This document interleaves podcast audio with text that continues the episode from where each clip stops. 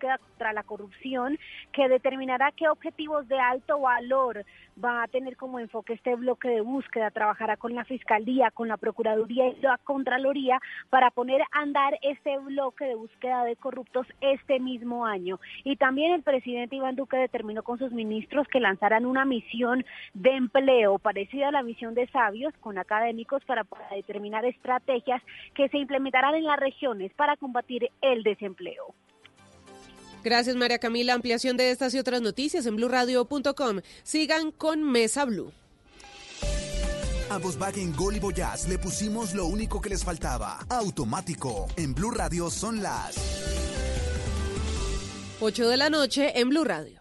A los nuevos Volkswagen Gol y Volkswagen Voyage les pusimos lo único que les faltaba. Automático. Nuevos Volkswagen Gol y Volkswagen Voyage. Con caja automática secuencial de 6 velocidades, 110 caballos de fuerza, motor de 1.6 litros y más torque. La conectividad, la seguridad y la economía que ya conoces de Volkswagen Gol y Voyage en un nuevo modelo más cómodo de manejar. Ven por el tuyo a un concesionario y pásate a tu Volkswagen automático. Volkswagen. Son las 8 de la noche. Aquí comienza Mesa Blue con Vanessa de la Torre. Muy buenas noches y bienvenidos a Mesa Blue. China contiene el aliento tratando de salir de esta situación tan compleja por el llamado coronavirus. Hay 14 colombianos que están esperando que llegue un avión de la Fuerza Aérea de nuestro país para que los saque de territorio chino cuanto antes. Cuatro de ellos hablan con nosotros en el programa de hoy en Mesa Blue.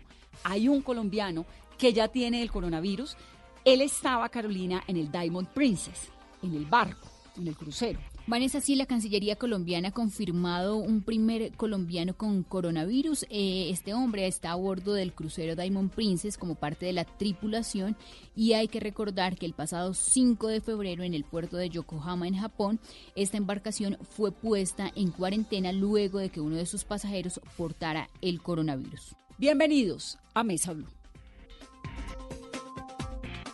Lorena Mulford es una colombiana que está viviendo allá, bueno, es la segunda vez que vive allá, pero llegó hace unos seis meses por segunda vez a estudiar una maestría.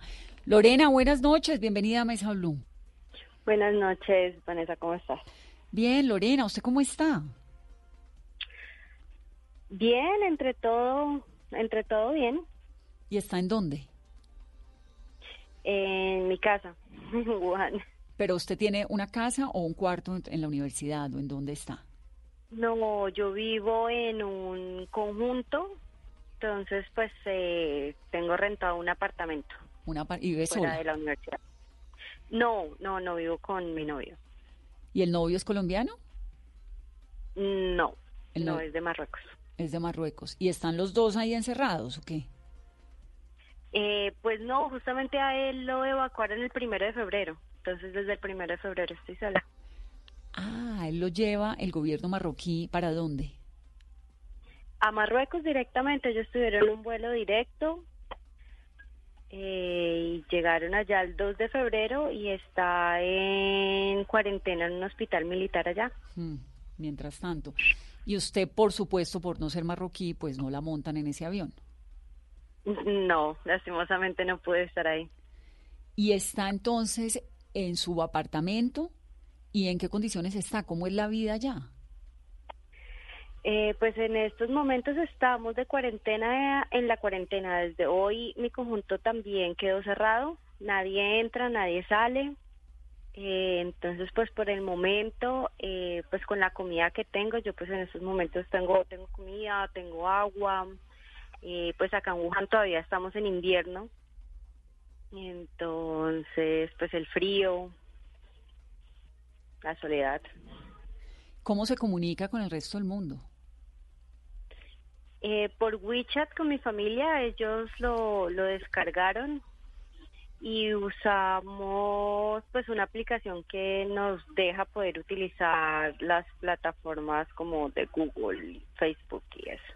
Claro, porque también el gobierno chino pues controla el acceso a internet, ¿no? Sí, bastante. Lorena, ¿y tiene qué, qué comida tiene? En estos momentos tengo atún, queso, leche, agua, tortillas, pasta, arroz. Supongo que cero verduras y cero frutas, ¿no? No, cero frutas. De verduras tengo cebolla y tengo zanahoria.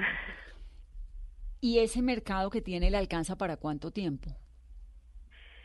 Es para máximo una semana. O sea, usted está bien por una semana, pero ¿lo está dosificando? Sí, claro. Claro. Y esta situación, usted, ¿cuándo, ¿cuándo arranca esta, esta situación de tensión para usted? Eh, pues empezaron los rumores para el 31 de diciembre.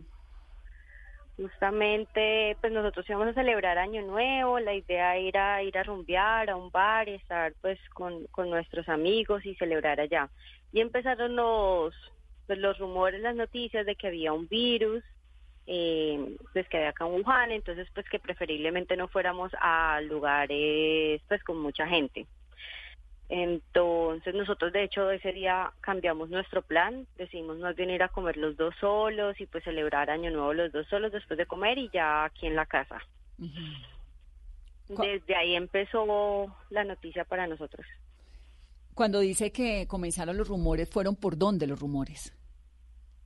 Por una aplicación parecida a WhatsApp, se llama WeChat, que es la aplicación que usan acá en China. Sí, por la que se comunican, ¿no? que decíamos el gobierno chino limita el Internet y tiene su propio Google, su propio chat, que es WeChat. Y ahí escribían diciendo, miren, hay un virus, ¿escribía quién? Eh, pues la gente, tú tienes grupos con la gente con la que estudias, con los mismos colombianos, eh, con gente de la universidad, entonces ahí en los mismos grupos se empiezan a, a publicar pues estas, estas noticias. Hmm que al final uno no sabe si son ciertas o no, porque pues uno no tiene como la credibilidad en las fuentes. Claro, sí, con tanta noticia falsa. Pero entonces ustedes toman esa precaución y usted llevaba cuánto tiempo con su novio, lleva cuánto tiempo con su novio. Llevamos un poco más de un año. Un poco más de un año. ¿Cuál es la historia suya, Lorena? ¿Usted por qué llegó a Wuhan? Eh, en el 2018 por un trabajo como niñera, por decirlo así, pero pues no es niñera, es como ayudarle a la a los niños que vas a cuidar, en mi casa la niña, mm, con su inglés. UPER, ¿no? Sí. Eh, pero pues más que cuidado como tal, pues yo cuidaba a una niña de 11, a 11 12 años. Sí.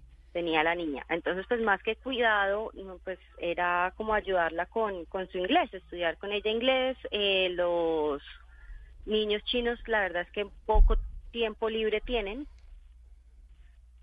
Entonces pues era poco tiempo el que yo pasaba con la niña.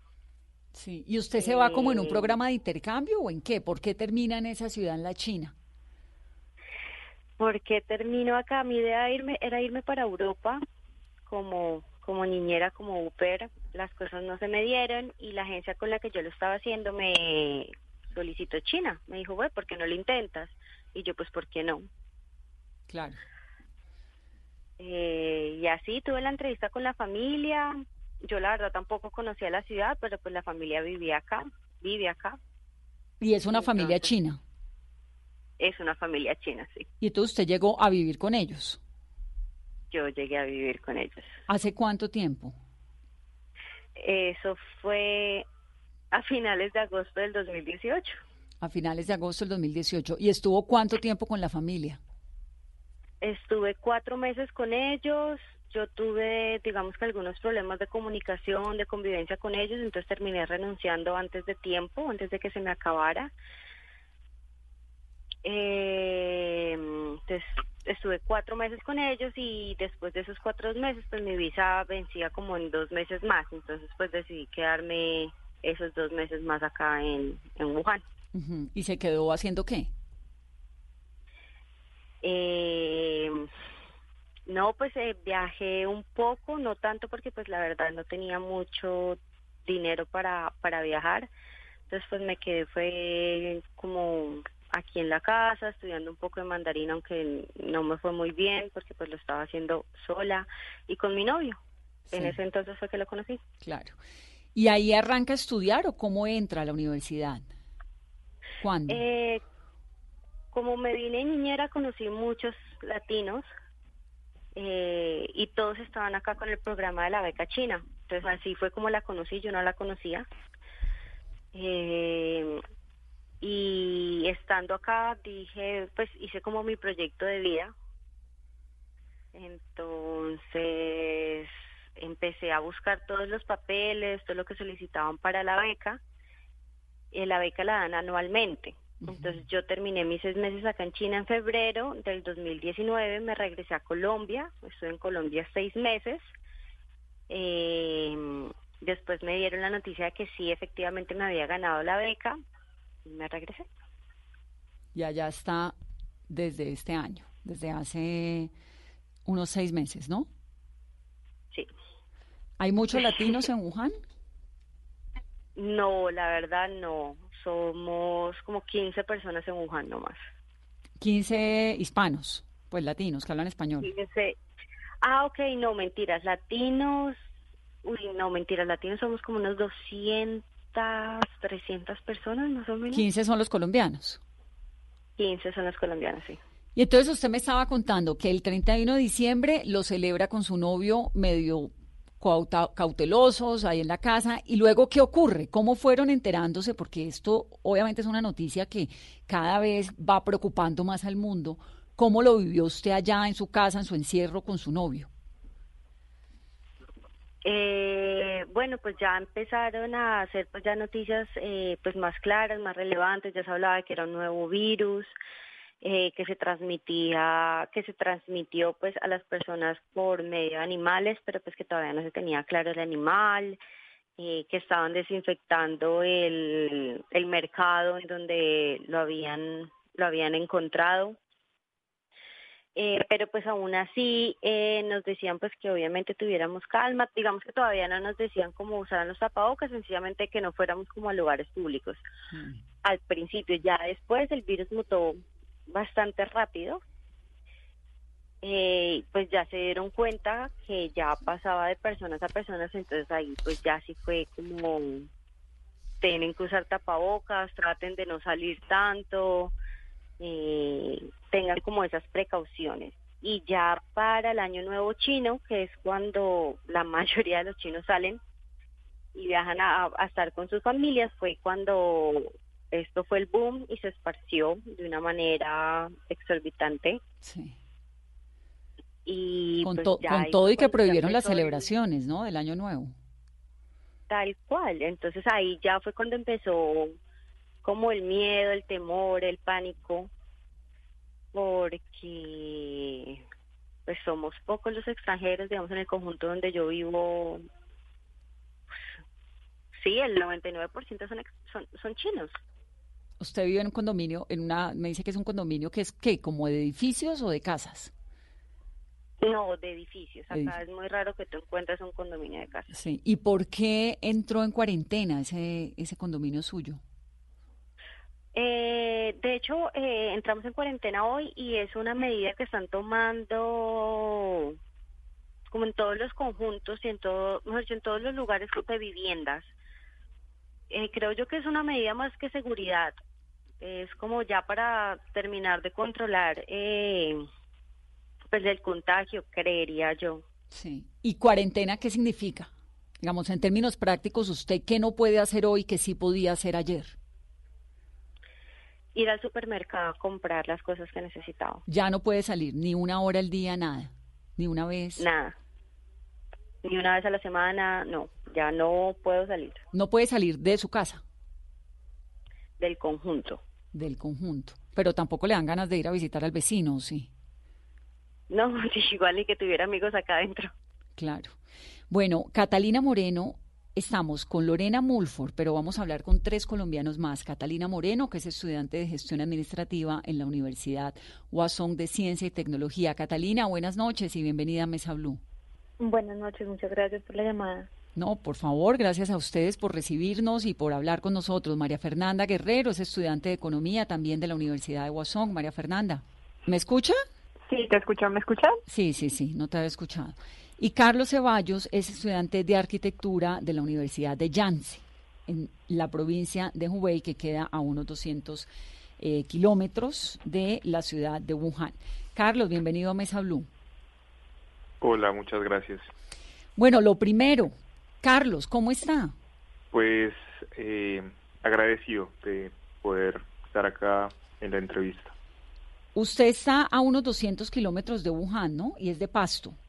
Sí, exactamente. Eh, estamos en la misma provincia de, en la misma provincia, Hubei, eh, Wuhan y, y Jinsu son ciudades que quedan cerca. Sí. ¿Y usted es estudiante de una maestría en arquitectura? Sí, con el mismo en el mismo programa del que hablaba hace un ratico Lorena. Sí. ¿Se conoce con Lorena, claro?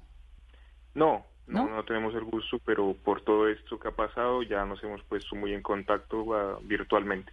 ¿Ustedes, los cuatro chicos, ustedes se comunican por el WeChat? Sí, Sí, claro, nos sí, tenemos un grupo. ¿Y, ¿Y se dan ánimo todo el tiempo? ¿Cómo es la vida por WeChat encerrado uno? Catalina, por ejemplo. Claro, claro, no- nos damos ánimo, pero también también hablamos pues cosas como muy como muy eh, específicas de de supervivencia, si se puede decir. ¿Cómo así cosas de supervivencia, Carlos?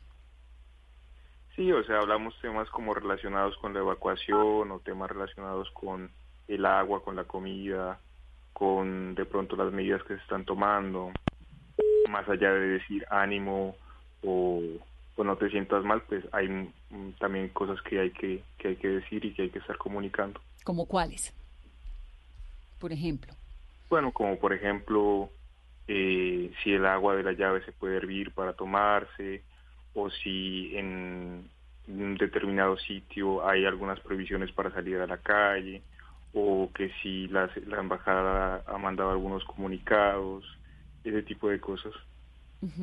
Usted, antes de todo este episodio, Carlos, ¿cómo era la vida? ¿Hace cuánto tiempo está viviendo allá en la China?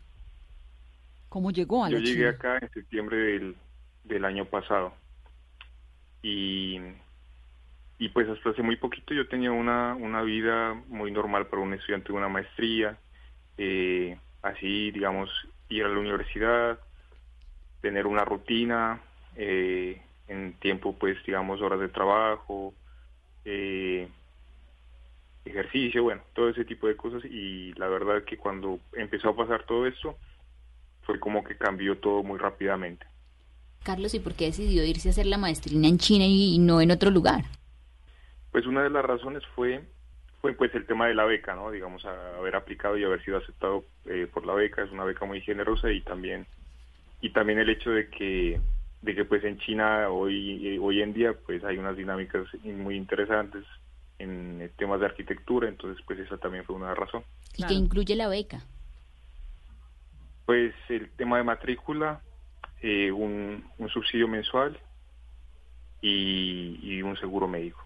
Claro, es una beca y Eso además, es lo pues, que en este momento me acuerdo. y además, pues vivir en China es, sin decir ahora por el tema del coronavirus, pero realmente es un lujo para cualquier estudiante, ¿no? Una gran oportunidad. Pues más que un lujo, claro que es una experiencia muy positiva, ¿no? Claro, tremendo. Eh, sí, Catalina, que es estudiante de gestión administrativa de la Universidad de Huazón de Ciencia y Tecnología, ¿hace cuánto tiempo está viviendo allá en la China y, y por qué, Catalina? Catalina Moreno. Hola, eh, aproximadamente cinco meses y el por qué fue porque apliqué a una beca, pues yo venía aplicando en, en el a, a diferentes becas y la que salió fue a China y pues sin, sin pensarlo programé todo mi, mi viaje y pues llegué a China. ¿Y cómo es, cómo es esa ciudad? ¿Cómo era antes de, de este episodio? La ciudad, no, es una ciudad donde tú ves muchísima gente de vallas, mm, llena de centros comerciales, hay muchos sitios turísticos, parques, lagos, esto es, Wuhan es como la ciudad de los lagos, entonces el río es el que atraviesa toda la ciudad, tiene unos paisajes muy bonitos, Eh, es una ciudad muy bonita y muy moderna. Entonces, tú puedes ver el metro, es uno de los, metros más actuales. Entonces, eh, puedes recorrer toda la ciudad eh, por metro. También está el tranvía. no, las vías son son como de última tecnología, entonces es una ciudad que crece mucho, está creciendo mucho y, y desde la economía también se ve reflejada. Es una ciudad que, que tiene muchas empresas, muy bonita. Es una ciudad agradable, una metrópoli, una ciudad de 11 millones de habitantes. Catalina, y cuando a usted le dicen, en el caso suyo, ya le voy a preguntar a María Fernanda y a Carlos también lo que le pregunté a Lorena hace un momento, en el caso suyo, ¿cuándo se fue enterando de esta situación del coronavirus?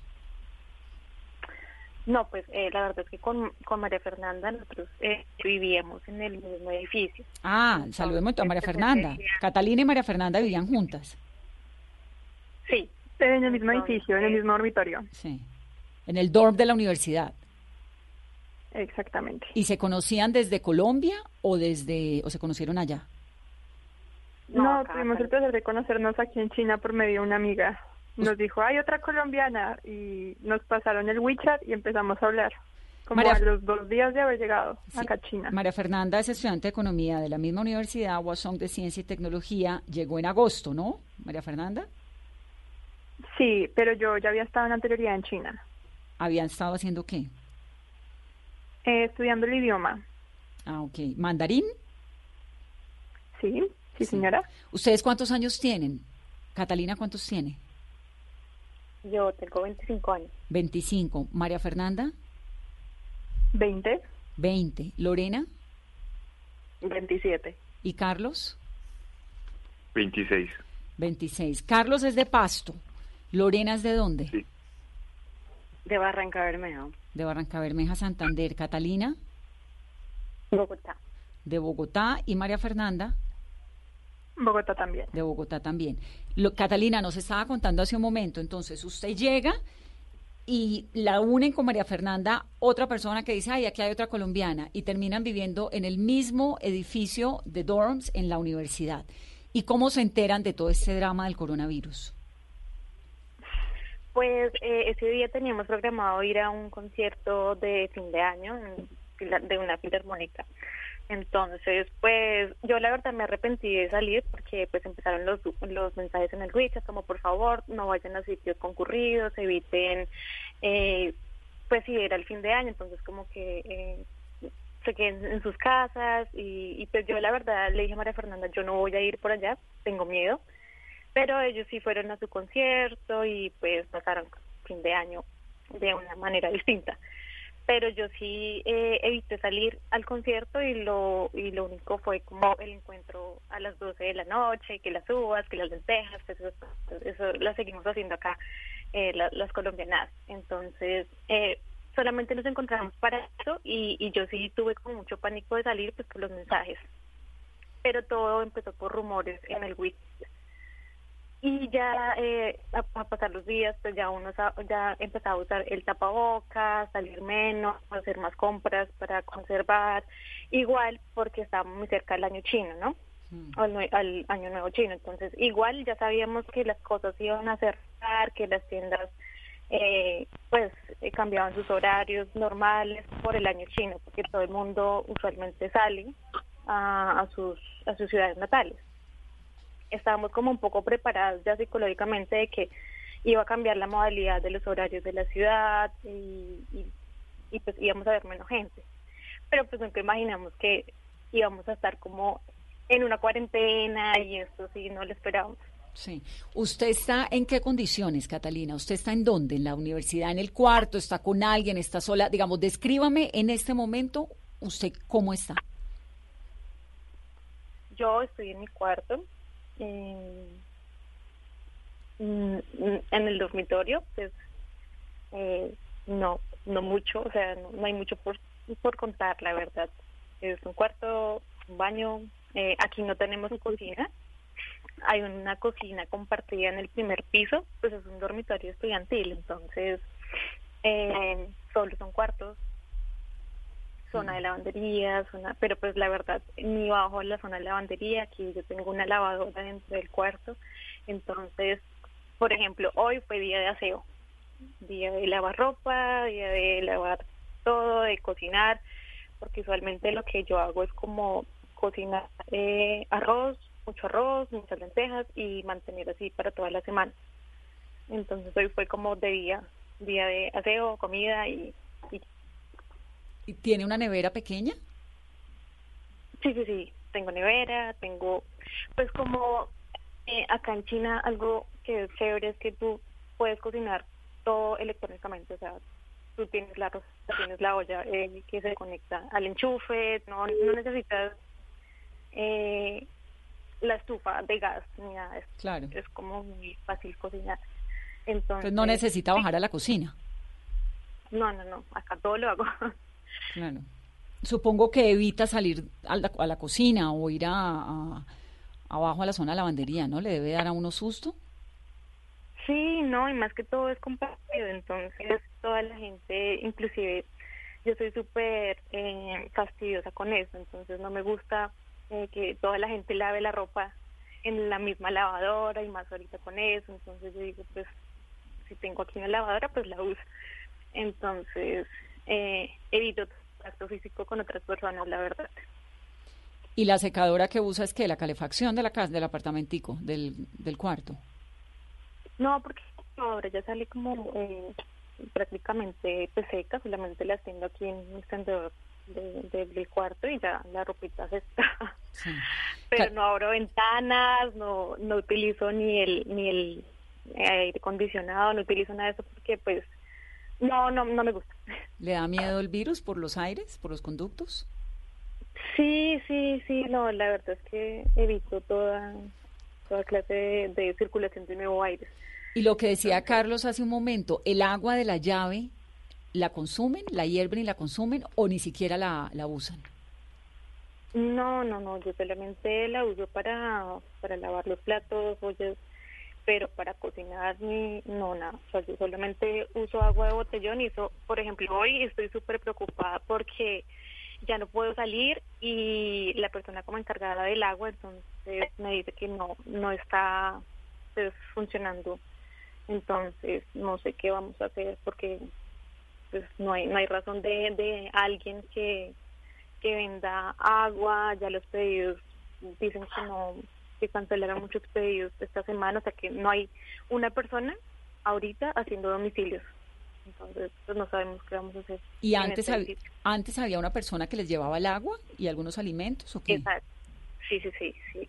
Sí, había una persona que nos traía los alimentos, entre esos el agua, pero pues ahorita eh, como están las medidas más hay más restricciones entonces no sé yo estoy como esperando que eh, la persona de administración pues nos diga como ya hay agua ya hay algo porque pues la verdad estamos como en, en, esperando qué pasa sí, Esta, persona de administración es de la universidad sí, sí Catalina, ¿y qué tiene ahora de comida? ¿Qué tiene de, líquidos, digamos? ¿qué, tiene ahora en su casa, en su, en su dorm? ¿De líquidos?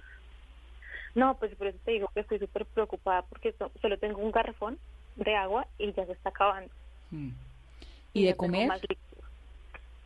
De comer, tengo arroz, arroz, lentejas, pasta, mm, muchas galletas. No, y las galletas también están acabando. Eh, no sé, hoy estoy preocupada, la verdad, porque pues eh, esta noticia de que ya no podemos ni salir a la esquina, me, o sea, me tomó de sorpresa. La verdad, yo ayer iba a hacer compras y, pues me dijo, me dijo como el chico voluntario, no puede salir. Y yo, pero ¿cómo es que no puedo salir? No, es que ya está prohibido que salgas, no puedes salir. Y yo, ok, entonces, ¿qué hago? déjame yo hablo con eh, la oficina de, de, estudiantes internacionales que nos puede solucionar y pues ahí estamos. Pero pues no podemos hacer absolutamente nada. Ya, ya cada vez las medidas son más, más estrictas, eh, ya como que uno se siente más encerrado, más encerrado cada vez. Sí. ¿En qué idioma se comunica con el chico de la administración? Hmm, bueno, aquí el WeChat eh, tiene esa ventaja de que tú escribes en inglés y a ellos les traduce. Entonces yo escribo en inglés y ellos traducen a, chino. Ah, bueno. Y así sucesivamente. Ellos me escriben en chino, yo traduzco por el WeChat. Hay una opción para traducir y pues, pues comunicamos. Y cuando bajo, que ya no puedo porque eh, preciso mi celular de ese año, entonces no tengo traductor. Entonces tocas como a las señas o con los celulares de ellos.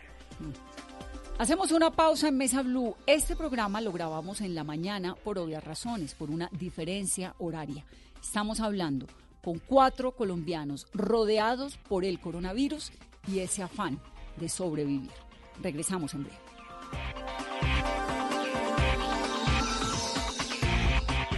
Todos tenemos un reto, algo que nos impulsa, eso que nos hace levantar de la cama todos los días, un sueño que nos lleva al límite y nada más importa. No importa el dolor, ni la frustración, no importa el tiempo. Un reto que es a la vez nuestro combustible y nuestra obsesión. Porque nada se consigue de la noche a la mañana. Este es mi reto. ¿Cuál es el tuyo? Pasta Sonia, sabor y energía que te hacen mejor. Trabajamos pensando en usted.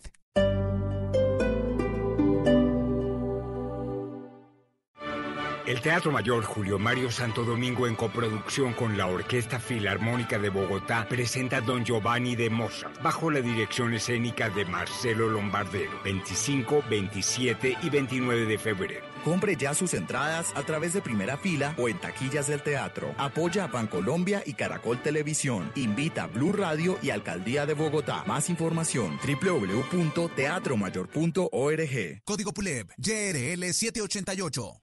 Hoy en Blue Radio. Hola mi gente linda de Blue Radio, les habla Rosa María Corcho, periodista y presentadora. Quiero invitarlos esta noche a Bla Bla Blue para que sean ustedes los que me pongan a hablar de lo que quieran, porque la distancia más corta entre Blue Radio y sus oyentes es la palabra. Ya lo saben, nos hablamos esta noche a las 9 en Bla Bla Blue. Bla Bla Blue, conversaciones para gente despierta, de lunes a jueves desde las 9 de la noche por Blue Radio y bluradio.com. La nueva alternativa. narrativa.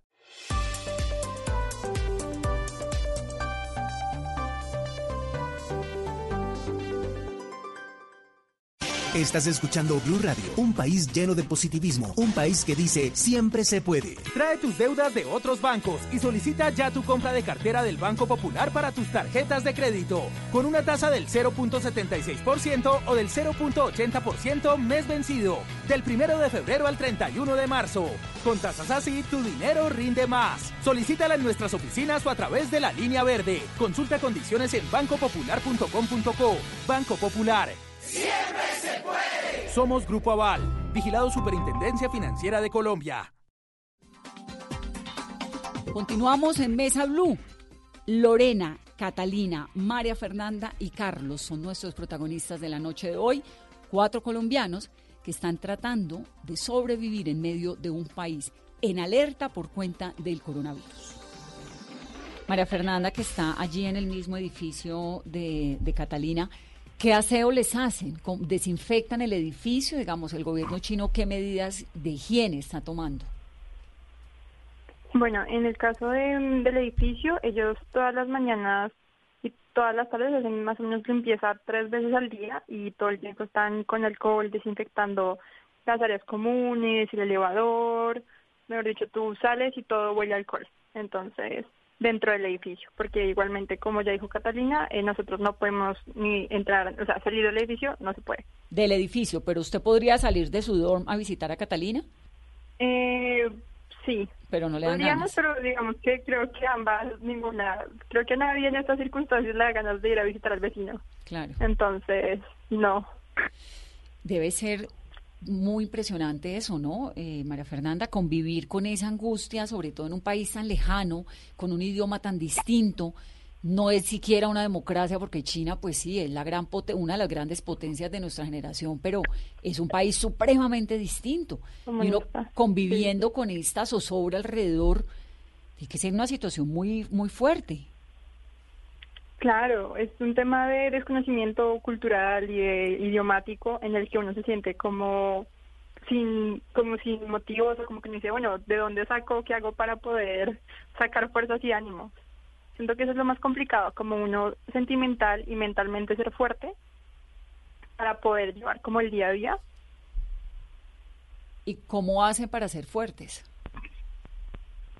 Bueno, digamos que en el caso mío, yo creo que algo muy importante ha sido el estar muy en contacto con mi familia, el como a pesar de que físicamente no puedo estar en contacto con la gente, sí tener un contacto así sea digital, digamos que una ventaja de, del siglo y del momento en el que vivimos, de uno tener un celular, de una conexión a internet y poder conversar con familiares, digamos a veces con Cata nos ponemos a llamarnos y de pronto ambas empezamos a contarnos chistes, como no sé, para calmarnos de pronto entre ambas, ese como nervio, esos nervios, ese temor. ¿La mamá y el papá qué dicen, María Fernanda? ¿Están en Bogotá? No, mi mamá, super sí, mi mamá, por ejemplo, ella también escribió carta y la mandó directamente al presidente. Mi mamá es la, mejor dicho, yo de por sí siempre le decía a mi mamá como mi mamá se angustia por las dos, entonces no me imagino en estos momentos cómo estará pegada al techo porque es una situación, si a mí yo viviendo acá me siento totalmente insegura, abrumada como madre, no me imagino que debe ser eso. Y digamos, eso yo siento que es muy fuerte porque una de las colombianas que también está acá es madre y tiene un bebé cuatro meses. Entonces está temiendo no solo por tu vida, sino la de tu hijo. Entonces yo le decía a ella como, de verdad que todos nosotros, yo no sé cómo hace ella. Esa historia la leímos en la revista Semana, el fin de semana, que además el bebé nació con con un problema respiratorio. respiratorio y no, la verdad es que todo lo que ah, lo que nos llega y les agradezco a ustedes cuatro un montón hablar con nosotros, ya vamos a hablar de lo que está haciendo el gobierno colombiano, pero me parecía importantísimo escucharlos, hace rato queríamos hacer este programa porque es es, es una situación muy muy compleja verdaderamente. Y por ejemplo, ¿cómo, ¿cómo darles un mensaje de tranquilidad a los papás que sin duda se están preocupando? O sea, decirles, estamos bien, tenemos comida, como han hecho? Lograr, como entre comillas, convencerlos de que están bien cuando por dentro hay un drama y un sufrimiento de que quizá no han podido dormir, han llorado todos estos días. Claro, no, yo siento que eh, eso de pronto me ha pasado mucho a mí, eh, mi mamá sentimentalmente es como la más, o sea, como que la que me da más estabilidad al primer tiempo por querer protegerla. Uno, por ejemplo, no sé, si te falta algo, tú no le vas a decir, ay, me falta, sino, no, si tengo todo, no importa, estoy súper bien. Obviamente, como para uno creérselo y para también que ellos se lo crean. Porque obviamente imagínate tú en esa situación y escuchar, no sé, a tu mamá llorando por el teléfono diciendo, por favor, vente, y uno, ¿cómo hago si no puedo? Esa incapacidad y posibilidad de irse. Ahora, ¿hubo algún momento en el que pudieron haber salido?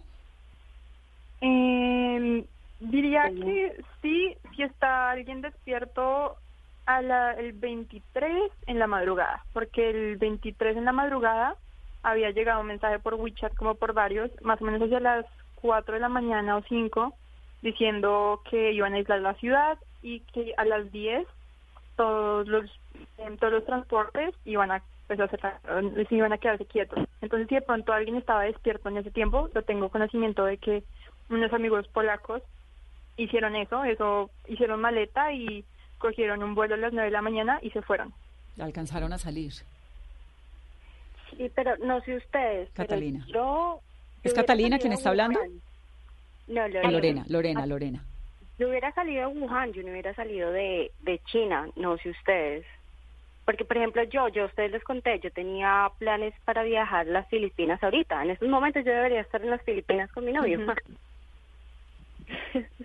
Y entonces, pues ese era nuestro plan. Entonces, pues claro, cuando empezamos en enero y empezó lo del virus, pues eh, tú hablas con médicos y aquí los médicos te dicen, pues es que invierno es temporada de virus, eh, el coronavirus, eh, la gripa es un tipo de coronavirus, entonces pues tú dices, pues sí, ¿no? O sea... Sí, eso es lo otro, como, como en qué momento darse cuenta de que es real, ¿no? Cuando Claro, y más cuando los síntomas que te dicen es como son los mismos de una gripa, entonces tú dices, como así? Eh, estoy tosiendo y ya uno comienza, lo que te digo, mentalmente uno empieza como que a enfermarse, porque uno comienza, no, si estornudo ya, me dio, no sé, uno comienza como a hacer todo un drama. Y puede que no Yo la temperatura como cada que se toma la temperatura, exacto, que se toma la temperatura cada cinco minutos y uno es como, no, tampoco. O pues yo no soy partidaria de eso. Yo creo que uno tiene como que calmarse un poco y decir como, bueno, no, tenemos que mentalmente estar estables, porque eso es muy fuerte, que uno ya comienza mentalmente a autodiagnosticarse. Sí, Catalina, ¿iba a decir algo? Eh, no, sí, es cierto, es cierto. Eh, el tema de, de que yo evito pensar en enfermarme, porque es la última posibilidad que uno debe tener acá, enfermarse, como, no, no pasa, todo está bien, todo, estamos eh, encerrados, pero estamos eh, saludables, es lo importante de uno mantenerse eh, con la mente de, que, de que eres inmune, de que no te va a pasar nada, de que sí, porque de otra forma uno enloquece más de lo que ya está. Chicas, ¿ustedes meditan? ¿Hacen yoga? ¿Cómo se ayudan? ¿Tienen algún tipo de ayuda psico psicológica? Pues yo creo que nos ayudamos entre las tres ahí en un grupo. Tres. Y ambas quedamos, todas quedamos, tenemos un grupo de entre las tres en WeChat. Entonces, entre las tres tenemos eso para, bueno, mira, veamos películas. Hagan meditación. meditación y eso, eh, por ejemplo, a mí me pasó algo muy curioso dentro de los grupos de WeChat Está hablando María eh, pues, Fernanda, ¿no? Que es como colombianos en, sí, sí señora, colombianos en Shanghai. Y en este grupo empezaban a hablar como de que si habían colombianos en Wuhan, que cómo estábamos, como a preguntar cómo nos encontrábamos. Y una colombiana me contactó para, porque yo les dije, como yo vivo en Wuhan, y me contactó y me preguntó, bueno, necesitas algo, dinero, ¿cómo estás? mira, te recomiendo métodos de meditación porque no te calmas, mira, o sea, como que me abrió, me dijo como porque no pruebas como con la meditación, te puede ayudar a fortalecer. Me pareció muy curioso de que una total extraña, digamos, sí, colombiana, pero que un total extraño te diga, mira, me preocupo por ti, necesitas dinero, fue algo que yo quedé sorprendida. No, pues nosotros aquí, al otro lado del mundo, quiero decirles que estamos, las estoy escuchando y tengo el corazón oprimido. Me, me da un poquito de tranquilidad saber que el gobierno colombiano ya tiene un plan de evacuación para ustedes. Antes de que hablemos de eso, Carlos, ¿usted cómo está de alimentación, de comida, de agua? Carlos está un poquito lejos de Wuhan, pero igual está en esta situación, ¿no? Sí, mm, somos dos colombianos los que estamos en esta ciudad. Eh, los dos estudiamos en la misma universidad y, y sí, pues yo acá... Eh, estoy, o sea, la situación, digamos, es muy similar a la que se está viviendo en Wuhan. Entonces aquí en la casa pues tenemos arroz, tenemos algunas verduras, eh, ah, pues tenemos agua, como de comer y es difícil incluso cuidar cuidarse a uno mismo. Es incluso difícil hasta esa vez. Pero toca, ¿no? Claro, toca. Eso sí le toca a uno mismo empujarse. Es una pelea por la sobre por la supervivencia. Sí, claro, así, así es. Cuando usted dice aquí estamos, ¿somos quiénes? Yo vivo en un apartamento con dos estudiantes eh, africanos. ¿De dónde? Uno es de Tanzania y el otro es de Mauritania. ¿Y a ellos tampoco los han evacuado? No, eh, uno de ellos eh, está también en proceso de evacuación. El gobierno colombiano, Carolina, ha dicho que esta pesadilla termina pronto. Sí, que ya quedan pocos días. Lo que ha anunciado la Cancillería es que la evacuación está programada para que se inicie este sábado 22 de febrero. El sábado sale un avión de la Fuerza Aérea Colombiana hacia la ciudad donde se encuentran estos chicos para evacuar a los 14 colombianos que están en esa ciudad. Lo que no sabemos es cómo va a ser. Sí, a ellos ¿qué les han van dicho, a llegar. ¿Qué les han dicho a ustedes, Carlos? ¿Qué les han dicho? Mm, no, o sea, digamos, eh, aparte del primer comunicado oficial en el que nos dicen pues la fecha, nos dicen que están haciendo unas solicitudes de sobrevuelo y todo eso, no hemos recibido ningún otro segundo comunicado. Entonces también estamos esperando y, y, sí, nada oficial, pero pues queremos estar optimistas de que todo se va a hacer eh, de la mejor manera y que no va a haber ningún contratiempo porque realmente, como, como dicen mis compañeras, pues la situación acá cada día es más difícil y si, si hace una semana se, se veía la posibilidad de salir eh, difícil, pues como que cada día a veces uno piensa que las cosas se van complicando, es como lo que uno empieza a percibir. Claro, es mucho más estricta por parte del gobierno chino, ¿Catalina? Chino, sí. Claro. Es un poco, como te digo, ya hace una semana yo podía salir y hacía mis compras y ya, salía como una vez a la semana. Pero ya desde ayer me dijeron, no, es que tú ya no puedes salir, eh, nadie puede salir y pues tengo pues, vecinos acá en el, en el, en el grupo del edificio que estaban, ¿cómo es que no puedo salir? ¿Ustedes qué les pasa? A mí no me parece. Entonces ya empiezan como las discusiones. Y pues la persona encargada que puede decir son órdenes y ahí sale porque si, si puedes salir, si tú consigues un permiso de como del profesor encargado, pero pues tú eso no lo vas a conseguir porque pues obviamente es, un, es una regla y no puedes salir. Claro, y si llegas a salir, ¿qué pasa? No, y, perdón, interrumpo. Cata, ¿podrías decirle de, el tema de las que están en el hotel? ¿Cómo, cómo? ¿Iba a hablar Lorena? Ah, perdón, no, eh, María Fernanda. Ah, María eh, Fernanda. Cata, te iba a decir que cuentes lo de mm, los familiares. ¿Los familiares? Ah, ok, ok. Lo que pasa es que aquí eh, yo, yo estoy eh, en un edificio un poco como a 500 metros del edificio de María Fernanda. Pues eh, en este edificio al frente hay un hotel. Entonces, eh, hace poco me llegó la notificación de que este hotel estaba hospedando familiares de contagiados eh, para su cuarentena. Entonces, yo desde ese momento que supe que llegaron ellos, ya entré más en shock, en pánico, en, en angustia, porque pues obviamente si uno estaba medio tranquilo, porque estaba en una zona, digamos, cero riesgos, pues ahora la probabilidad de que te infectes es mayor, ¿sí? Es más alta. Entonces yo por eso ya ni abro ventanas. Hace dos semanas al menos abría mi ventana una vez a la semana o sí. Y ahora es que ni la abro, porque digo, no quiero ni que circule un aire nuevo acá porque pues aquí hay gente que está haciendo su cuarentena y que probablemente esté contagiada porque pues son los los que eh, estuvieron con sus familiares contagiados y esto y pues es, es como preocupante, o sea, yo creo que estas medidas que está tomando el dormitorio es porque tenemos a gente eh, muy Cerca. cerca que posiblemente puede estar contagiada. Claro. Entonces, no es que eh, estén tomando, o sea, digamos que la noticia lo que transmite es que sí, estamos estabilizando eh, los contagiados, pero ¿qué va detrás de eso? Eh, las medidas que están eh, tomando, como evitar que la gente salga, evitar que la gente vaya al hospital, ¿sí? Son cosas así que, que dice, bueno, un- yo respeto mucho las decisiones de, de, de China porque pues han logrado contener el, el, el virus y puede ser, o sea, yo creo que si no hubieran actuado como están actuando, el virus ya se verá esparcido un poquísimo más, entonces eh, admiro, admiro mucho a China como está manejando eh, la situación, pero pues eh, esto es absorbente, ¿sí? o sea, como que tú estás acá y cada vez como que es como una bola de nieve, o sea, como que tú ya, ya vas como más, más dentro de ella y pues no sabes en qué momento puedes salirte, ¿sí? Sí.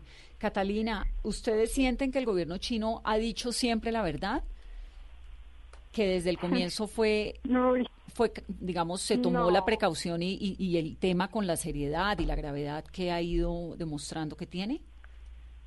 Por- eh, ahí es cuando te digo que nosotros nos enteramos el 31 de diciembre por rumores, solamente por algo no oficial, un mensaje de texto que nos llegó por un amigo en el en el grupo de WeChat, o sea, eso no fue nada oficial, nada formal. Digamos que lo formal empezó, no sé, mitad de enero y ya lo que nos nos dejó más mentalmente que esto era más serio fue la cuarentena, que fue el 23 de, de enero. Claro. Entonces, cuando ya te encierran y, y, o sea, yo no lo podía ni creer, como una ciudad tiene la decisión de, de decir, no funciona el metro, no funciona eh, los taxis, no funciona absolutamente nada, porque estamos en cuarentena. No, O la, sea, la noticia fue impresionante. comparación Sí. de, de Colombia, o sea, tú no vas a poder decir, no, es que en Colombia, es que en Bogotá se cierra la ciudad. O sea, imagínate eso, allá la gente, no, pero es que cómo me van a cerrar la ciudad, cómo es que no sé, sí, Sí. digamos que acá todo el mundo fue súper eh, obediente y es que no se sale y no se sale y nadie salió, ¿sí? Y los que salieron eran los que empezaban a hacer sus eh, vías diplomáticas, sus charlas diplomáticas, como lo vimos en países europeos, en países africanos, y sí, que ellos ya fueron a, las a las vías diplomáticas y lograron sacar a sus connacionales Sí. pero la gente china sí sagradamente cumplió lo que lo que el presidente dijo. Claro, y es una ciudad de 11 preventivas totalmente eh, radicales. Una ciudad de 11 millones de habitantes, es decir, es más grande que Bogotá. Bogotá tiene 8 millones, esto imagínense. 3 millones de personas más. es como si sí, es como si uno suma, no, en realidad es como si uno suma la población de Bogotá y la de Cali. Lo que pasa es que la ciudad en tamaño es muchísimo más grande que Bogotá, es como cuatro o cinco veces. Bueno, ¿cómo ha sido? ¿Qué les ha dicho el gobierno colombiano? ¿Ustedes con quién hablan? ¿Con quién se comunican? ¿Qué tipo de ayuda les han dado? Ya nos decía Carlos que solamente se enteró por un comunicado de la decisión de este sábado, pero ¿cómo ha sido ese apoyo o no ha habido apoyo, Lorena? Arranquemos contigo. Eh, pues digamos que sí ha habido una continua comunicación con ellos. ¿Con quién? ¿Con quién en eh, dónde? ¿Y por medio de qué? Por, por WeChat, con el embajador acá y personas pues que trabajan en la embajada. Sí ha habido un continuo, una continua comunicación con ellos, sí, eh, pero pero pues la embajada también está pues como atrapada, ¿no? O sea, ellos pueden hacer lo que en Colombia les digan que puedan hacer. Entonces, aunque aquí la embajada eh, quiera, pues digamos, como apoyarnos, ayudarnos, eh, pues ellos, la, la última palabra la tienen en Colombia. Entonces, pues hasta ahora que hemos recibido por parte de ellos, eh, digamos, una comunicación. a mí me llaman como una vez por semana a preguntarme el cómo estoy eh, recibió unos tapabocas y no hace mucho nos dijeron que nos iban a prestar una ayuda psicológica, pues que todavía estoy a la espera de que eso empiece a funcionar. ¿Y Catalina?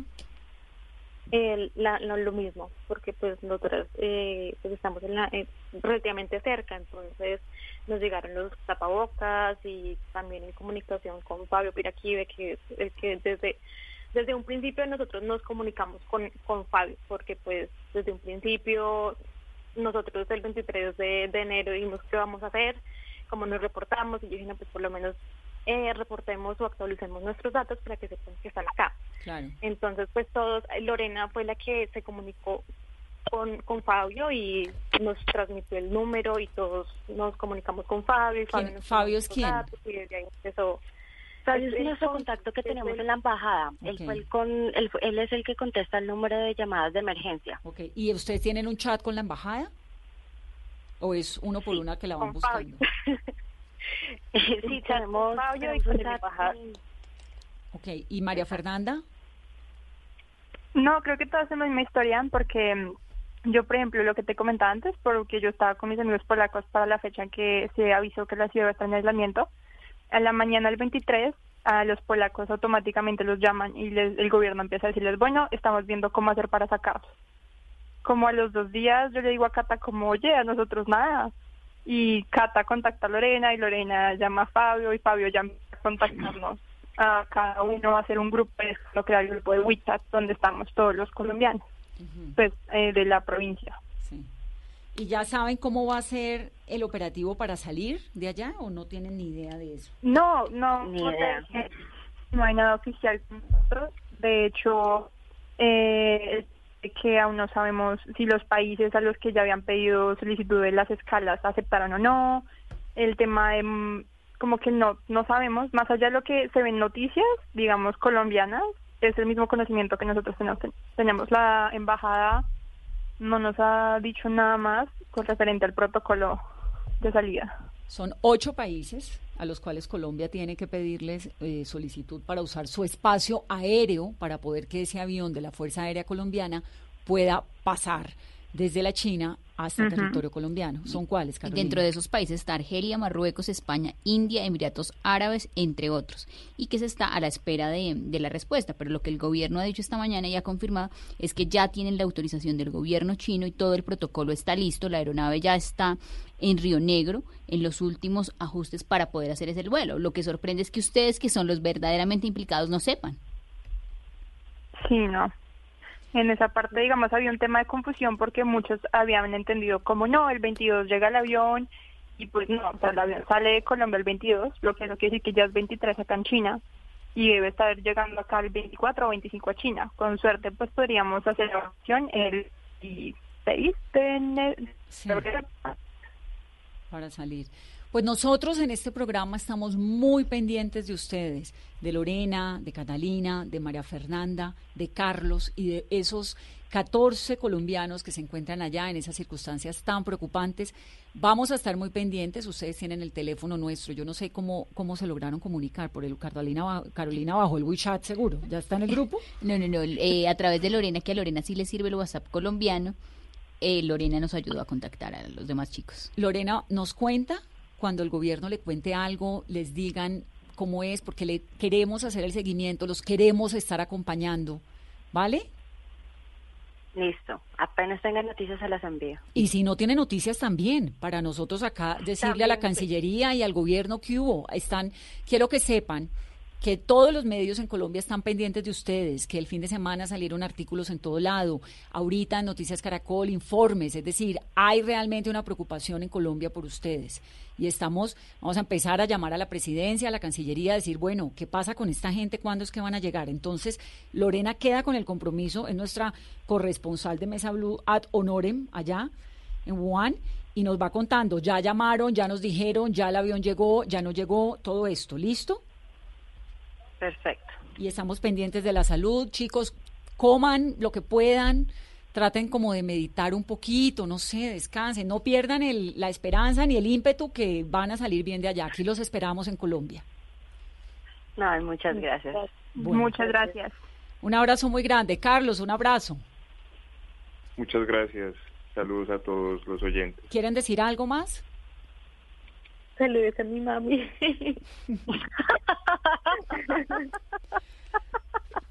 bueno.